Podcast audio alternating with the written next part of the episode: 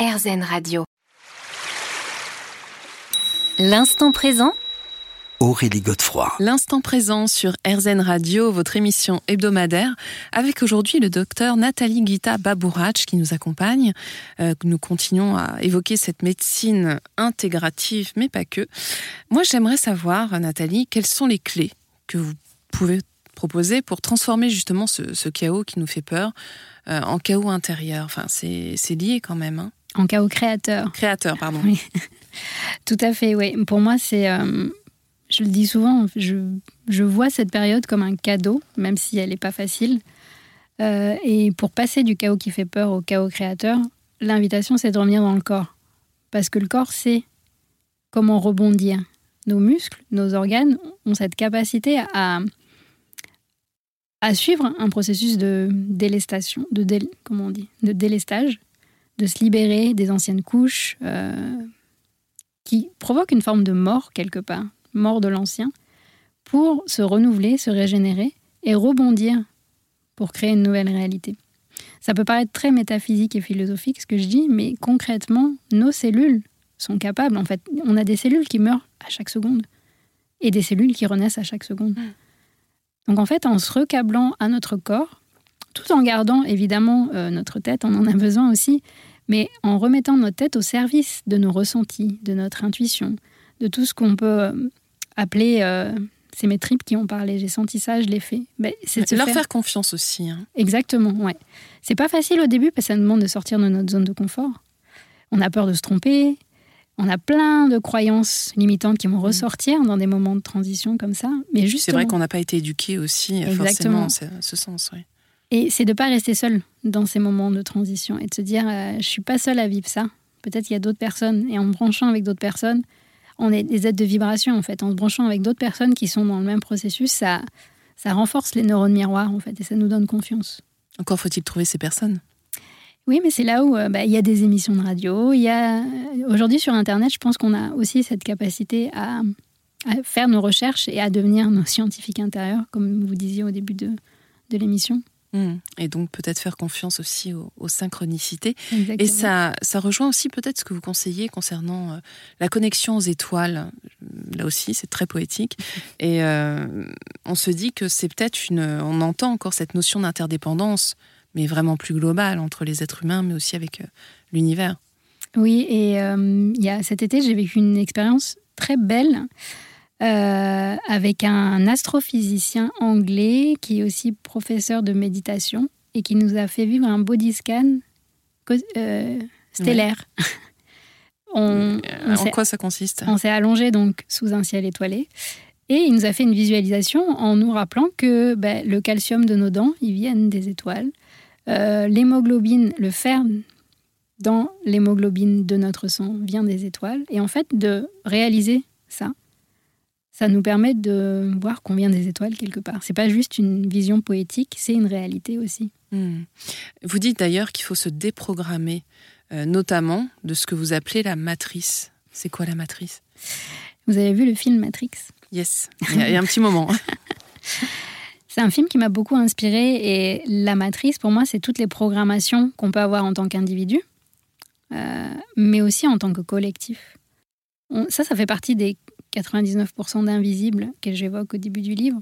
C'est qu'on a des croyances qui nous ont été transmises dans notre disque dur avant l'âge de 7 ans par nos parents, qui eux-mêmes l'ont reçu de leurs parents. Il y a quelque chose de transgénérationnel qui fait qu'on crée une réalité à partir de ces données-là, cette matrice. Et en fait, on est beaucoup plus que ça. Euh, et donc, euh, moi, ce que je ressens, c'est que ce qu'on est en train de vivre en ce moment, c'est l'opportunité de se déprogrammer de la matrice pour créer euh, une nouvelle réalité, on va dire, avec toutes les dimensions qui sont intégrées. On se retrouve dans quelques minutes pour déjà la fin de cette émission. L'instant présent Aurélie Godefroy. L'instant présent sur RZN Radio, votre émission hebdomadaire, avec aujourd'hui notre invité, le docteur Nathalie Guita Babouraj, pour la dernière partie déjà de cette émission. Et alors justement, donc pour euh, essayer d'avancer vers cette médecine intégrative hein, que vous prenez, euh, il est nécessaire de nous confronter aussi à nos ombres. Et il y a une partie de, votre livre euh, que vous appelez les dragons. Qu'est-ce que vous entendez par là? Qui sont les dragons? Alors si on reprend notre compte fantastique, on avait commencé à aller à la, visite de nos alliés, nos ressources intérieures qui sont là depuis toujours. Et pour moi, c'est essentiel d'aller voir aussi qu'est-ce qui bloque l'accès à nos ressources. Et c'est ce que vous avez appelé les ombres et ce que j'appelle les dragons. Et je me suis rendu compte en reprenant mon histoire que moi-même, j'avais mes propres blocages qui ont fait que j'ai dû me suradapter à une société parce que je rentrais pas dans le moule et que ça m'a coupé finalement de, de mes ressources. Et en, en suivant le fil, je me suis rendu compte que finalement, le fait d'accompagner des femmes, en fait, je me suis rendu compte qu'on avait les mêmes blocages, les mêmes dragons. Et quelque part, on, on a des dragons collectifs aussi. Alors, pour qu'on comprenne bien concrètement, qu'est-ce que ça peut être? Enfin, vous faites allusion à quoi? Quand je parle de dragon, c'est à quel moment est-ce que j'ai donné mon pouvoir à l'extérieur? Par exemple, à quel moment est-ce que je me suis dit, euh, mon corps, je ne sais pas c'est quoi, je vais donner ça à la science, qui va m'expliquer euh, comment fonctionnent mes cycles hormonaux, par exemple?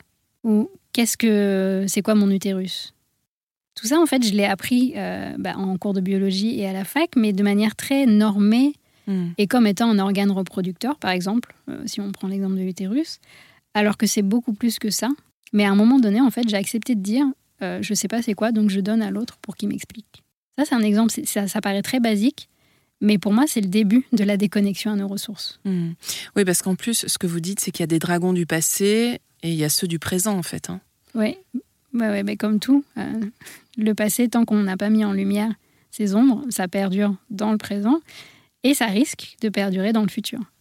Alors justement, pour que ça se produise pas comme ça, vous proposez le voyage de l'héroïne. On va rester dans le romanesque. En quoi est-ce qu'il consiste ce voyage?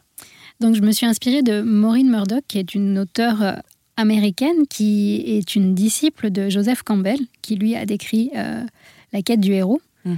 Euh, et elle, justement, elle se retrouvait pas dans la quête du héros, donc elle lui a proposé une autre lecture, plus féministe, du voyage de la héroïne. Et elle, dans ce parcours, elle dit que finalement, en tant que femme, on est beaucoup à être rentré dans cette image de la femme qui applique les codes de la société pour réussir dans le travail, dans la famille. En fait, je pense qu'on a toutes le syndrome de la perfectionniste. Et ça, c'est la première étape du voyage. On s'est approprié les caractères du masculin valorisés par notre société, jusqu'au jour où la vie nous rattrape, notre corps nous rattrape. Et c'est peut-être une maladie, un burn-out, une rupture relationnelle ou euh, une rupture euh, dans son métier. en tout cas, un événement traumatisant dans notre vie, oui.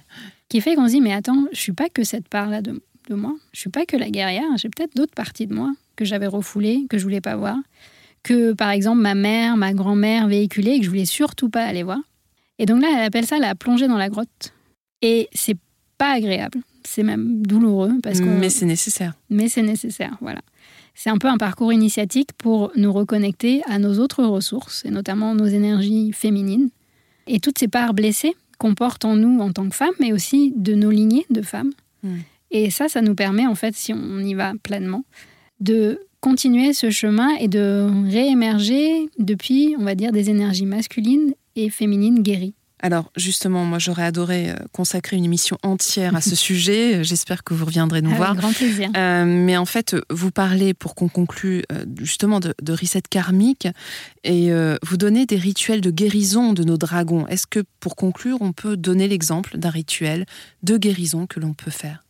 D'aller dans la nature, euh, si vous êtes connecté, si vous avez des enfants ou si vous êtes connecté à votre mère ou, et de prendre le temps de, en cercle par exemple, de, avec des objets qui vous parlent, euh, que ce soit en cueillant des, des objets de la nature, des fleurs, des, des branches, et de, de, se poser en se connectant aux, aux ancêtres, en se disant qu'ils ont fait du mieux qu'ils ont pu, quelle que soit leur histoire, et en acceptant de connecter avec les ressources transmises par les ancêtres et en se libérant de la, tout ce qui est traumatisant de la lignée. Euh, symboliquement, c'est très fort, énergétiquement, c'est très fort, et ça peut être le début d'une belle aventure, d'un karmique.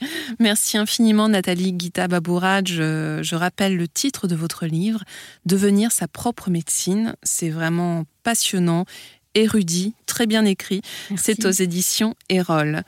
On se retrouve quant à nous la semaine prochaine à la même heure et bien sûr sur RZN. Je vous rappelle que vous pourrez réécouter cette émission sur rzn.fr. Je vous souhaite une très belle et douce soirée.